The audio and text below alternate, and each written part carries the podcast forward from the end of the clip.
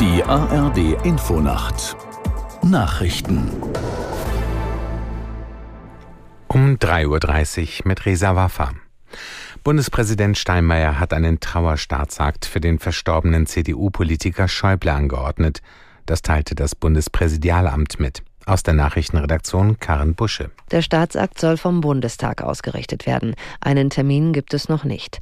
In Politik und Gesellschaft löste Schäubles Tod Trauer aus. Bundespräsident Steinmeier nannte Schäuble einen Glücksfall für die deutsche Geschichte. Bundeskanzler Scholz würdigte Schäuble als scharfen Denker, leidenschaftlichen Politiker und streitbaren Demokraten. Die frühere Bundeskanzlerin Merkel sprach davon, dass man seine Stimme in Deutschland vermissen werde und ihr persönlich sein Rat fehlen werde.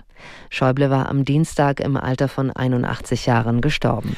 Bundesgesundheitsminister Lauterbach hat die Forderung niedergelassener Ärzte nach mehr Geld zurückgewiesen. Der SPD-Politiker sagte im ZDF, er halte sie nicht für begründet, in den Praxen werde gut verdient. Er sehe keine Spielräume für Honorarzuwächse. Lauterbach erklärte, im Januar werde es einen Krisengipfel geben, um über die beklagte Überlastung und die Bürokratie zu beraten. Der derzeitige Streik bringe überhaupt nichts nach vorne. Ärzteverbände hatten dazu aufgerufen, Hausarzt- und Facharztpraxen bundesweit zwischen Weihnachten und dem neuen Jahr geschlossen zu halten. Die New York Times hat die, Soft, das Soft, die Softwareunternehmen OpenAI und Microsoft verklagt. Die Zeitung wirft den Firmen vor, Millionen von Artikeln benutzt zu haben um automatisierte Chatbots zu trainieren. Aus New York Charlotte Voss. Die New York Times ist das erste große amerikanische Medienunternehmen, das gegen die Macher von ChatGPT und anderen KI-Plattformen vor Gericht zieht. Ihr Management geht davon aus, dass Millionen von Artikeln dazu verwendet wurden, automatische Chatbots zu trainieren, sprich sie mit gut geschriebenen Artikeln oder gesprochenen Beiträgen zu füttern, um sie beim inhaltlichen und sprachlichen Texten sowie beim Sprechen selbst zu verbessern.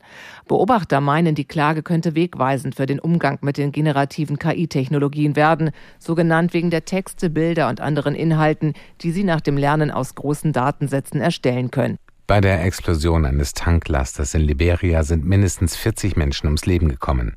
Nach Angaben der Gesundheitsbehörde des westafrikanischen Landes liegen außerdem zahlreiche Verletzte mit schweren Verbrennungen im Krankenhaus. Die Zahl der Toten könne noch steigen. Der Tanklaster war in einer Kleinstadt im Norden Liberias verunglückt und kurz darauf explodiert. Das Wetter in Deutschland. In der Südosthälfte locker bis gering bewölkt, in der Nordwesthälfte teils schauerartiger Regen 8 bis 0 Grad.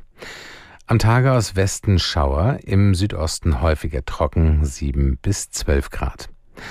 Das waren die Nachrichten.